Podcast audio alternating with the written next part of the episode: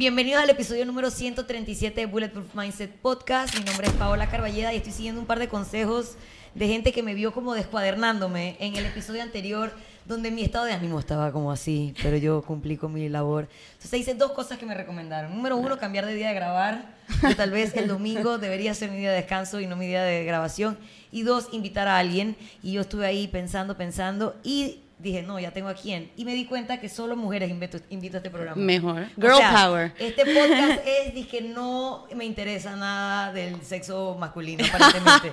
Lo que pasa es que hay muchas mujeres haciendo cosas interesantes que siento que merecen que compartamos. Y el día de hoy traje a Mónica Costarangos. Mónica que ella, bueno, a pesar- también es diseñadora gráfica, pero claramente yo no la traje para, para hablar de diseño gráfico, no es el tema del podcast. Pero para la gente que está escuchando este episodio y no te conoce todavía, cuéntanos un poco de ti. ¿Por qué tú crees que yo te invité a este podcast? Bueno, mil gracias por invitarme primero. Eh, creo que me invitaste por la las locuras que hago. Eh, eso es bien ambiguo, eso es bien ambiguo, pero ajá. Las locuras que corro. Soy ultramaratonista eh, y, bueno, corredora también de no ultramaratones. De distancias normales. De distancias normales. También soy normal, a veces. De vez en cuando soy normal. Eh, diseñadora gráfica.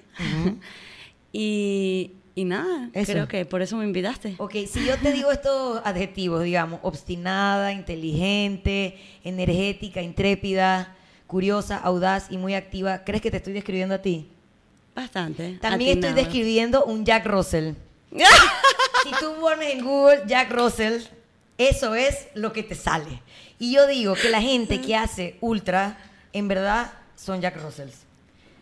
Yo nunca había escuchado esa comparación. Nunca en mi vida había escuchado esa Bienvenida comparación. a Bulletproof Podcast. o sea, ahora me van a decir Jack Russell. Bueno, digo, no es malo, es una gran raza, miren todos esos atributos que tienen. Ok, para la gente que no sabe, un ultramaratonista es cualquier persona que corre más de 42 kilómetros. Exactamente. Digamos que esas distancias pueden ir desde 100, 160 kilómetros, 105, por allá va Exacto. la vaina. Sí, por ahí va la cosa. O sea que eso de 15, 10, 5 y 21 y 42 está on the red, o sea, eso ya está ya pasó de moda. ya oye. pasó de moda aparentemente. ¿Cómo alguien hace el brinco de voy a correr 5 kilómetros un domingo, que es lo que hacemos todos, a voy a correr 21 kilómetros, donde se te pueden sollar los pezones, voy a hacer 42 kilómetros, que ya es una preparación seria, y de ahí te volviste loca y te perdimos. ¿Cómo, cómo alguien va dando esos saltos? Ok, eh, dato curioso, nunca he hecho una maratón. O sea, nunca he hecho un 42 kilómetros. O sea, tú pasaste de qué a qué. Yo pasé de 28 kilómetros a 130. Excelente. All in. Esa Un buen día. Sin miedo al éxito. Exacto. Eh, pero no, en realidad el salto, digo, a mí siempre me ha, me ha encantado el mundo del running, siempre me ha encantado desde que estoy en la escuela.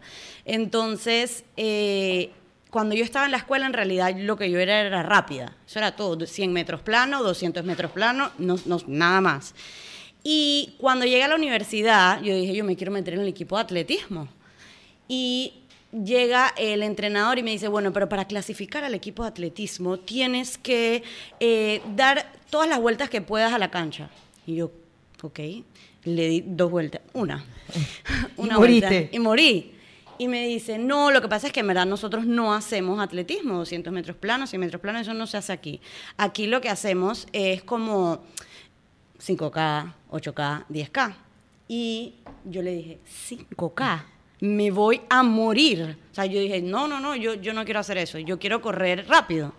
Me dice, no, porque para poder correr rápido tienes que hacer, o sea, para poder llegar a un- al campeonato de allá, que se llama Campeonato de España, tienes que hacer esto primero, todos los sábados. Y yo, todos los sábados yo tengo que correr 5 kilómetros. No, me morí. Así es que mi primera, como, mi, como entré a este mundo en realidad, fue con la universidad, corriendo todos los sábados. Mi primer año de universidad no fue como el de todo el mundo, que era una fiesta. No, mi primer año de universidad fue corriendo.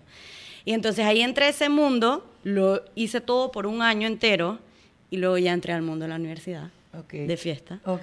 Como se debe. Como se debe, porque es que Hay si un no, balance. Luego, si no a los 45, 48 vas a estar toda loca por ahí haciendo lo que no hiciste cuando estabas en la universidad. Exactamente. Entonces, ya, pues pasé mis, mis años universitarios y cuando regresé a Panamá fue que empecé a perseguir a mi tío, el hermano de mi mamá. Esa era mi siguiente pregunta. Ajá, fue a perseguir a mi tío, el hermano de mi mamá, que es el que, que es el que corre ultra de la familia, con mi hermano, o sea, de mi familia, pues.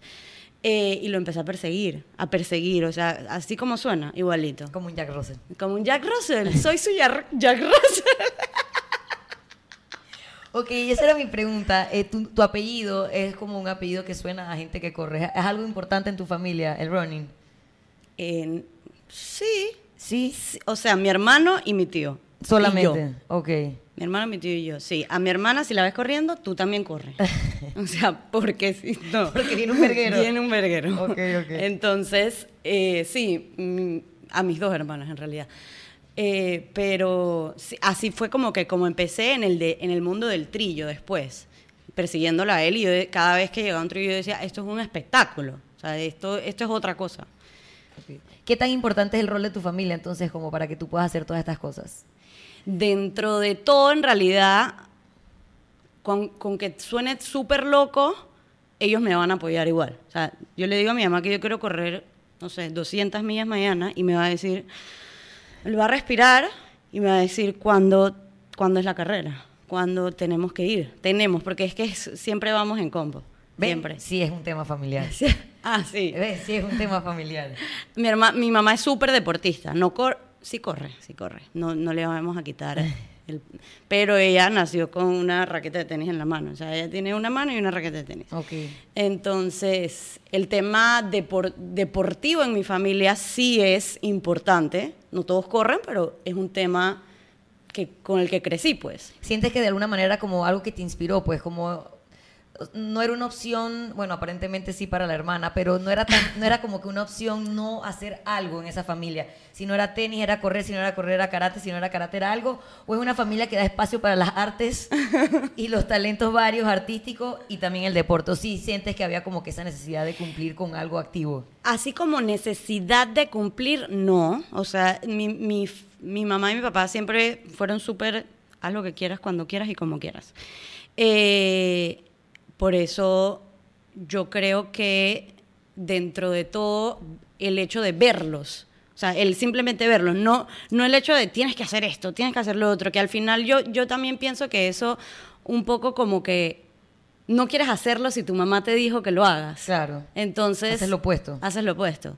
Entonces, el hecho de, de simplemente verlos, ver que hacen deportes, que eso es su vida diaria y que se levantan en la mañana a hacer algo, eso claramente en- tiene que haber, tiene que haberme inspirado, pues. Em, pero no, no fue que me obligaron a hacer absolutamente nada. Yo solita decidí esta locura. Hace un- unos meses atrás, bueno, meses o no sé hace cuánto tiempo fue porque con la pandemia todo es un poco borroso. Yo vi un video tuyo con tu socia que hablaban como que quién quién era quién se paraba más temprano, no, ¿cómo era? ¿Quién salía más o, o no? Y tú decías, "No, yo soy la que me toque parar temprano." O sea, que de cierta manera al tener una familia que te da como que ese ejemplo, el tema de la logística para entrenar, digamos, estaba, ha estado siempre allí. Ah, sí, 100%. Esa o sea, disciplina, esa- pararse, sacrificar, etcétera, etcétera. Sí, sí, en mi casa cuando yo me despierto ya están despiertos también. Ok, estamos O sea, hablando a las 5 de la sí, mañana. casual. Normal, ok. aunque, aunque ya mi mamá sabe que no me puedo hablar a esa hora. Cuando Eso regreso de correr, Hablan y se ponen al día. cuéntame, cuéntamelo todo.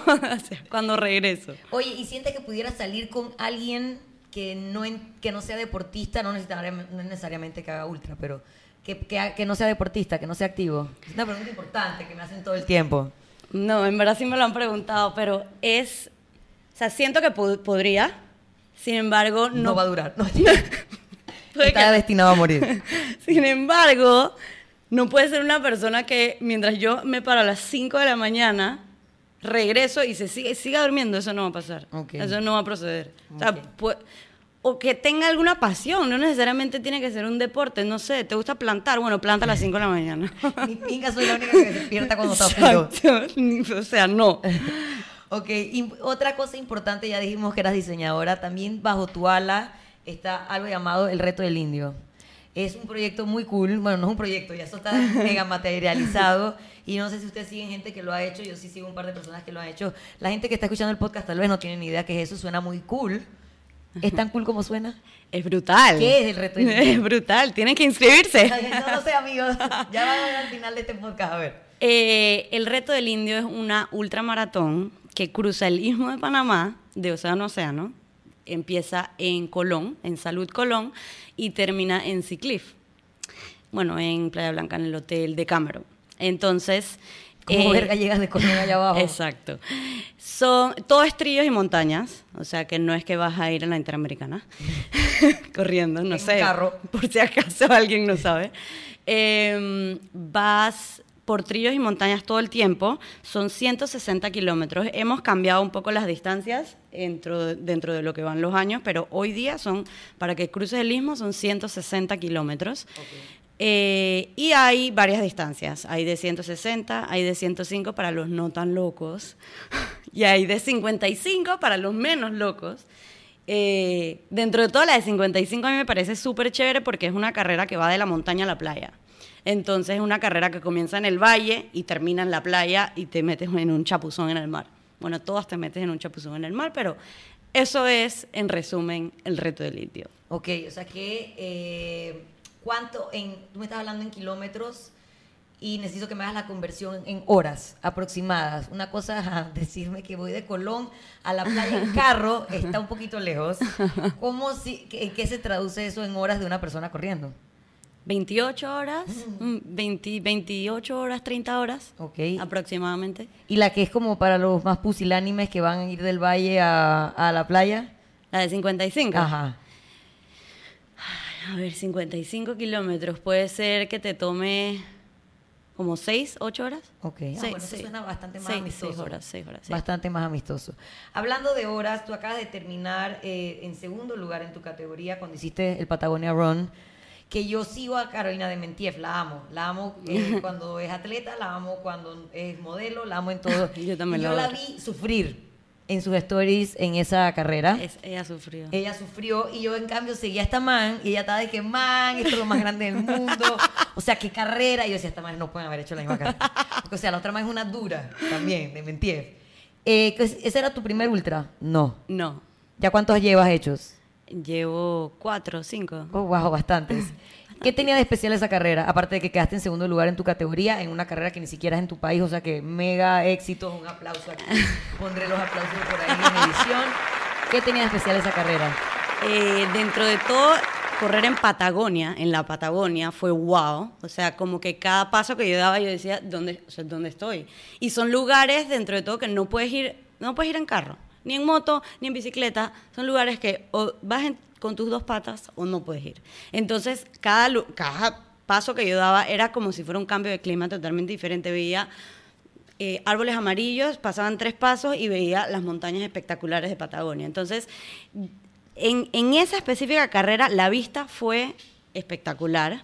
Eh, las lomas no fueron tan espectaculares porque tenía una elevación dura esa carrera. Tenía una elevación muy, muy, muy dura. Eh, dentro de todo, Carolina, que cuando llego yo de vuelta al hotel, saltando, emocionadísima, ella, sin poder moverse ni un, ni un poquito, me dice, ¿cómo tú estás tan feliz? o sea, yo no me puedo mover, me duele todo. Y es que, en verdad, la adrenalina que, que te da el, el terminar, porque es verdad que sufres, sí se sufre, sí, es la realidad. Pero el, la- el sufrimiento, el sufrimiento... Se borra. El sufrimiento se borra. Se borra porque es, bueno, yo me imagino que ahora entramos en eso, pero es una, es muy mental. Es muy mental. Y esa carrera, eh, esa carrera tuve desde lluvia hasta demasiado frío, después demasiado calor. O sea, vas pasando por un mundo de cosas que no, le no les puedo explicar, al menos que lo hagan. Háganlo. Vamos a ver si sacamos un ultramaratonista. por Uno, uno. Uno ya es de que, wow, lo logramos. Pero sí, eh, es la de Patagonia dentro de, dentro de las cinco, creo que son cinco que he hecho, entra en el, puede ser que en el top uno o top dos De de, mi- de mis favoritas. Y la que acabas de hacer, la que acabas de terminar, que fue justo cuando ya te contacté. Ay, la que acabo de terminar, esa fue mi primer 100 millas. Ok. Esta es la primera vez que yo hacía 160 kilómetros y yo sabía que ese salto de 130 a 160, por más que digan, son 30 kilómetros más. Son 30 kilómetros más que te van a tomar mucho tiempo y mucha cabeza y esa carrera la terminé con la cabeza. Esa carrera no la terminé con las piernas, ni con el cuerpo, ni con el- ningún corazón.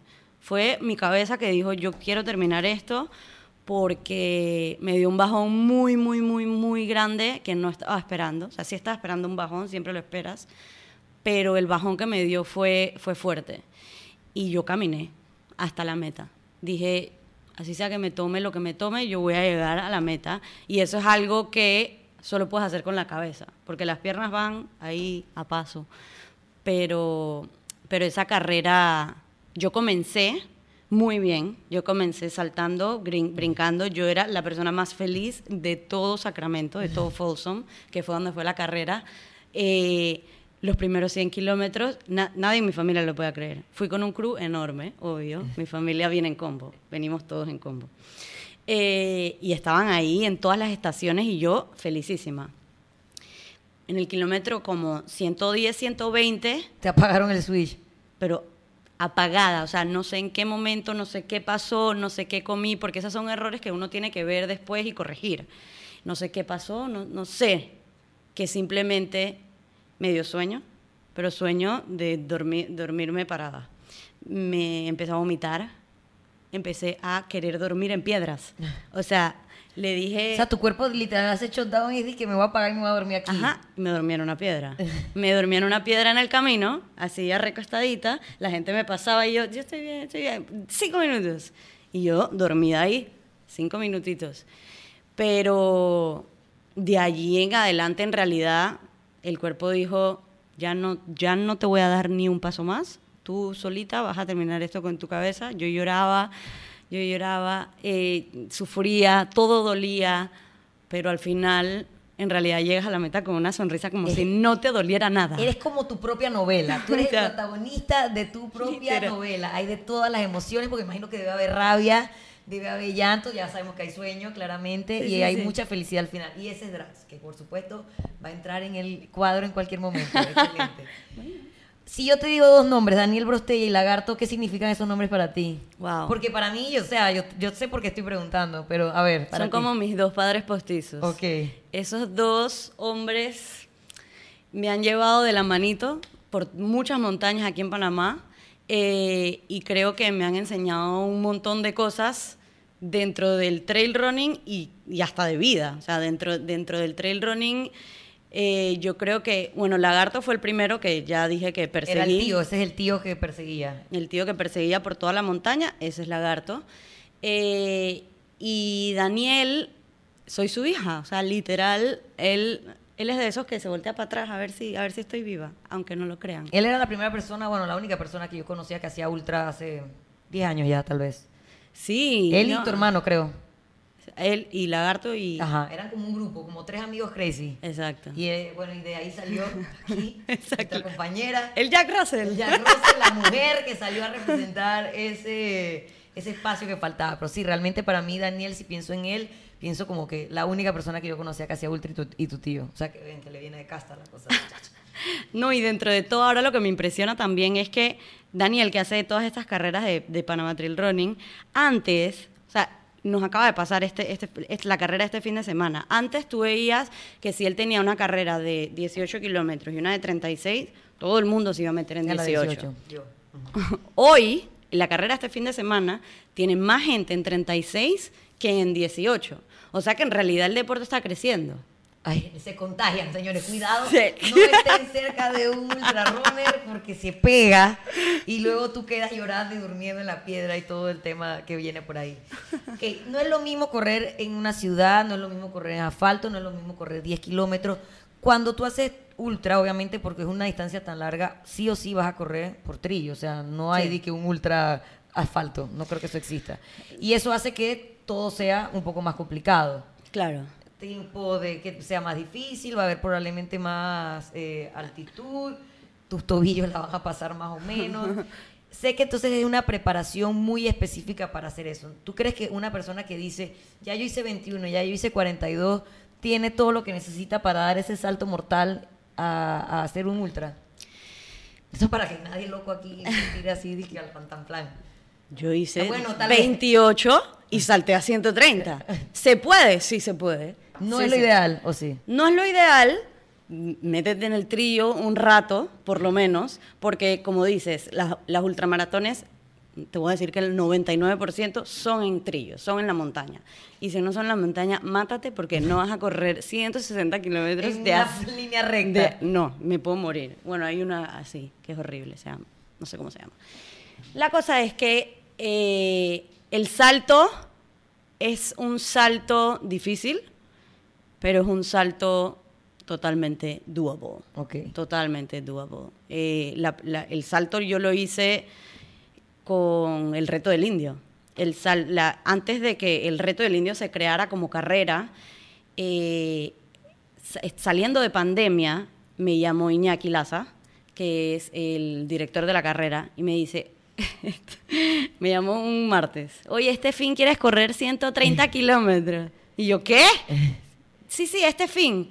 Así como porque sí, sí, sí, vamos de Colón, salimos a tal hora y llegamos a, a Ciclif.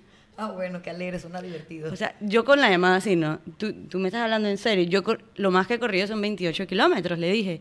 No, pero tú puedes, tú estás entrenada. Ok. Está bien, ya que insistes. Tenemos esa amiga que nos dice sí a todo, pero sí a todo de que sí al mall, sí a comer a cualquier hora, sí a tomarte una cerveza. Bueno, Mónica es la man que te puede decir sí a cualquier distancia. Exacto. Nunca vas a correr sola si tienes a Mónica en tu vida. Es verdad. Dentro de todo, eso es por lo que entreno también. Hay veces que, que yo digo que yo nunca dejo de entrenar. Nunca. O sea, yo, yo siempre estoy corriendo. Pero es para eso. Es para poder correr cualquier distancia a cualquier hora cuando me lo pidan. Me piden, si tú me pides mañana que quieres correr 50, Lo yo te voy a acompañar. Lo dudo, amiga. Cinco y estamos bien. Y es de que, wow, soy una gran atleta, vamos a comer unos waffles. Pero bueno, así empezó el reto. En realidad, él me llama eh, un martes, me dice que corremos el sábado. Fuimos a correr, éramos cinco, cinco personas.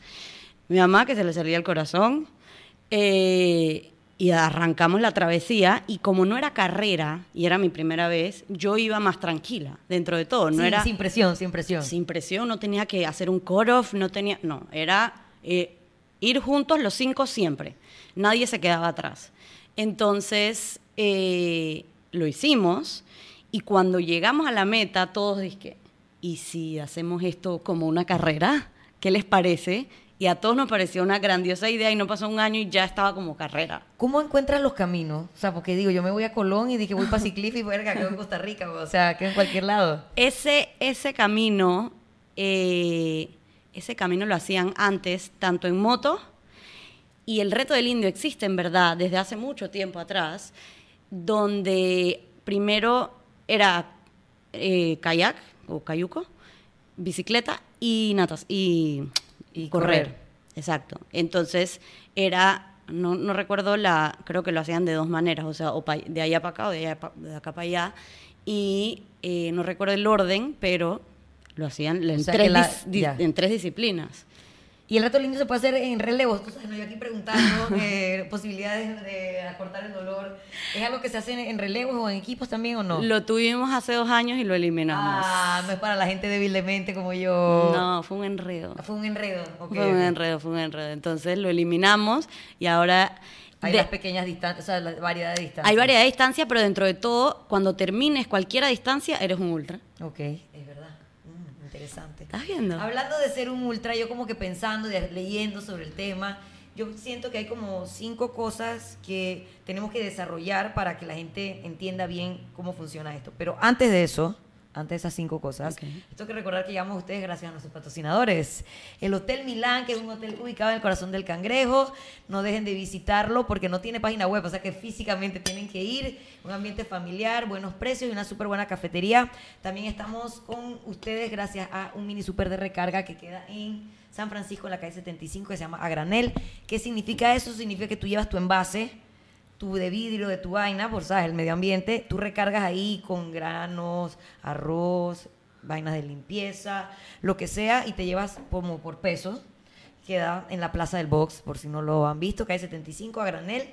Y por último, gracias a la marca de ropa con actitud llamada Shirting Mood, que está en Instagram, les voy a dejar la página web para que vean sus modelos de t-shirts y hay de Navidad, así que como estamos en esto amigos secreto, usted se lo puede poner, o si usted quiere correr y mostrar al mundo su sentido del humor cínico, también se puede poner uno, aunque no sé, creo que la ropa es importante cuando uno hace ultra, no te puedes poner cualquier vaina. Entonces ahora sí, vamos a hablar de las cinco cosas que según yo son importantes, luego tú me dices si me por fuera.